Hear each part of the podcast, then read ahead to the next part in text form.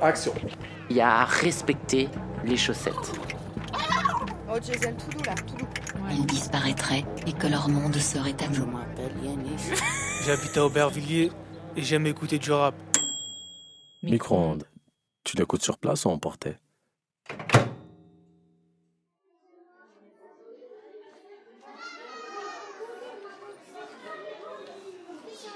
C'était euh, ben, en face les écoles, rue de là. Il y avait une, une épicerie buvette. Il y avait des habits qui pendaient euh, sur. Il y avait deux, trois habits sur des tringles accrochés à une corde qui traversait parce que euh, il fallait qu'elle euh, justifie du fait qu'elle euh, n'était pas café mais vendeuse de je sais pas quoi. D'ailleurs, il y avait donc deux, trois fringues. Il y avait un fauteuil de coiffeur. Il y avait cinq, six boîtes de conserve sur les étagères, toujours les mêmes depuis je sais pas combien de temps. Tu avais toutes sortes de gens, tu avais des, des clochards qui zonaient, quoi, qui étaient là très souvent, euh, boire un coup et, euh, et être au chaud, je dirais. Et puis après, il y avait des habitués qui étaient euh, un peu des intellos, un peu des, militants politique peut-être pas, mais des gens comme ça, euh, voilà, qui étaient là, qui se connaissaient tous plus ou moins les uns les, autres et qui et qui se rencontraient chez Fanfan, qui était quelqu'un de de très particulier, vraiment particulier, oui.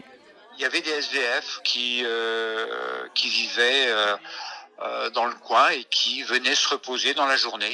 Il y avait quelques fauteuils et ils étaient là. Euh, euh, il passait l'après-midi là, au chaud, chez Fanfan. Je crois que c'était la dernière à, vérifier épicerie buvette de Paris, donc bah, son nom l'indique. Euh, épicerie qui fait buvette ou buvette qui fait épicerie. Donc on peut boire un coup et en même temps on peut euh, acheter son morceau de fromage, son pain et en même temps boire un coup de rouge au comptoir. Elle était née dans les années 40, en 40 si je ne dis pas de bêtises. Et euh, on voit très bien qu'elle appartient à une époque qui n'était plus, qui n'est plus celle d'aujourd'hui, et que je pense que quand euh, son épicerie rue de Tourty a fermé, en fait, c'était la fin, c'était d'une certaine façon la fin de quelque chose à jamais.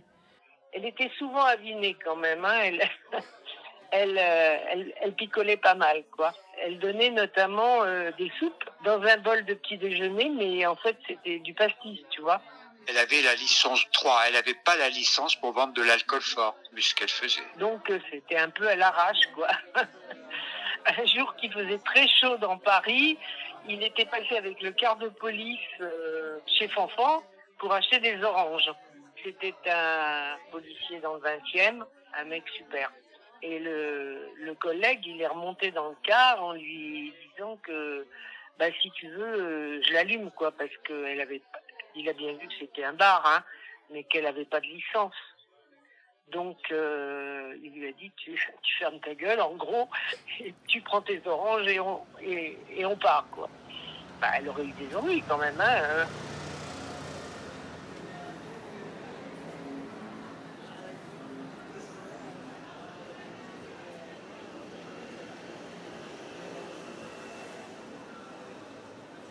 Chez Fonfon, c'était un peu tous les poivrons du coin quand même. Hein. Il faut pas... Les gens avaient des surnoms, euh, la Volise, avait la Paloma, une vieille dame qui chantait, euh, vous connaissez la chanson, c'est un boléro, euh, une chanson des années 30 à peu près. Aujourd'hui, Paloma, c'est un restaurant dans le quartier un petit peu branché. Est-ce que c'est lié? Ah, maintenant, voilà, maintenant, c'est, autrefois, c'était une vieille dame qui avait ce surnom parce que son, sa chanson favorite qu'elle chantait euh, comptoir, c'était la Paloma, euh, mais voilà.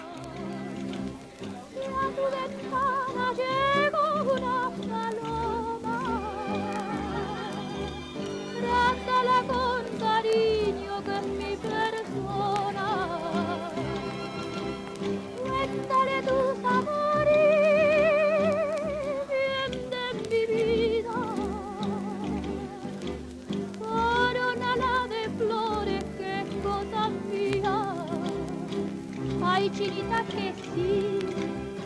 Ay, que dame tu amor.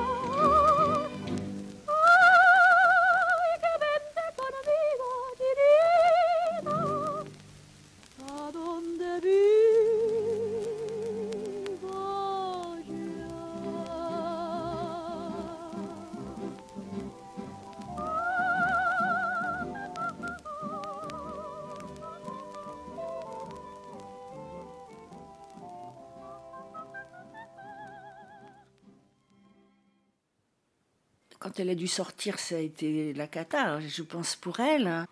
Et je pense que l'émotion, c'était aussi parce que euh, pour elle, le, le quartier lui tenait lieu de famille. Enfin, c'était vraiment. euh, voilà, qui avait envie qu'elle reste et qu'elle demeure, euh, mais elle n'était pas à même de s'adapter à, je crois, à une autre.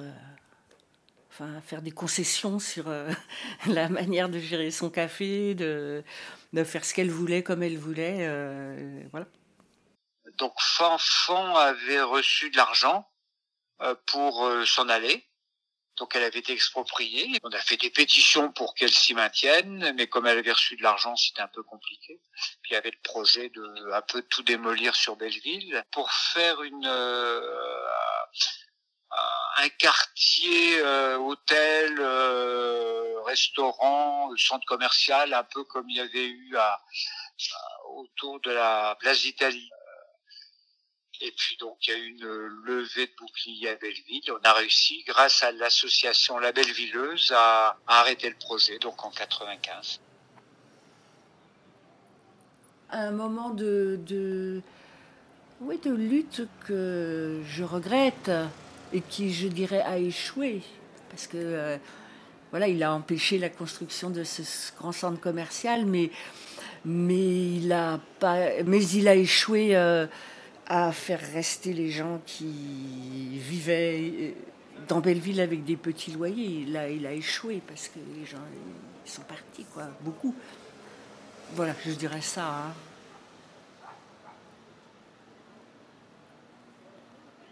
De toute façon, dans un quartier populaire, on dit bien, et c'est elle qui le disait, et il n'y a pas qu'elle qui le dit, c'est que euh, les cafés, c'est le salon du pauvre, donc euh, les personnes, elles sortent dehors, parce qu'elles ne peuvent pas rester chez elles, c'est trop petit. Quand on est entassé, euh, quand on est une famille nombreuse entassée dans un deux pièces, on ne socialise pas chez soi, on socialise dehors, les enfants sont dans la rue et c'est normal.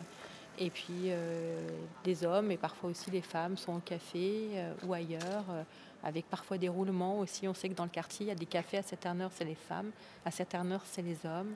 Il n'y a pas que ce café-là dans le quartier, c'est vraiment un truc qui est propre à un quartier populaire en fait. Deux soirs ou trois soirs par semaine, il y avait des, des petites fêtes tout le monde dansait. C'était un joli lieu de mélange. Elle avait ce jeu de mots qu'elle faisait à propos de son nom que je pense qu'elle a bien ruminé toute sa vie de dire que quand on porte un nom comme le sien, à savoir Françoise Lajoie, ben on n'a pas le droit d'être triste et que c'est pas la joie tous les jours, mais qu'il faut quand même qu'il y en ait parce que sinon ben, on n'est pas à la hauteur de son nom.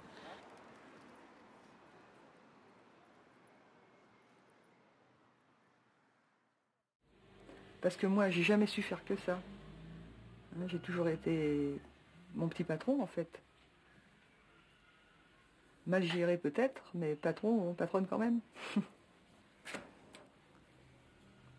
Sur la porte de- d'entrée, c'était écrit à la main un peintre.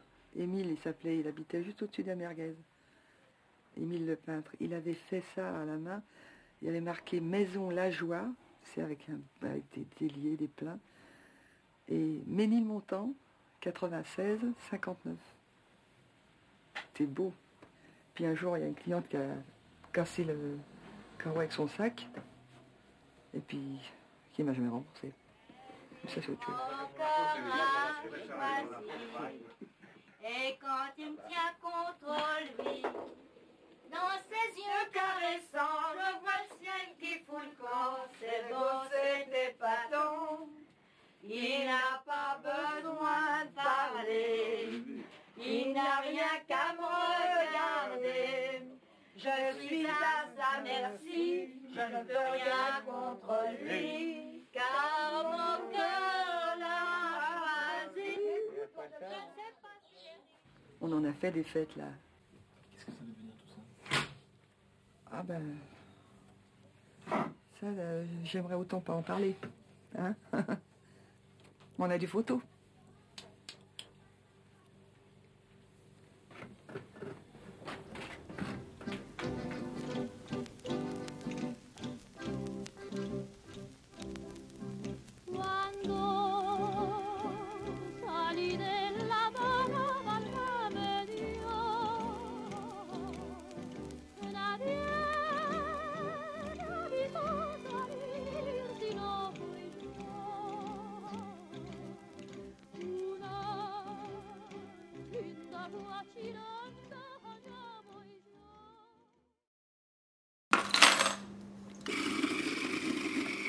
Micro-ondes, ce sont des formes courtes qui ont vu le jour ici, À la cassette lors des stages de création sonore. et que vous pouvez maintenant emporter en podcast.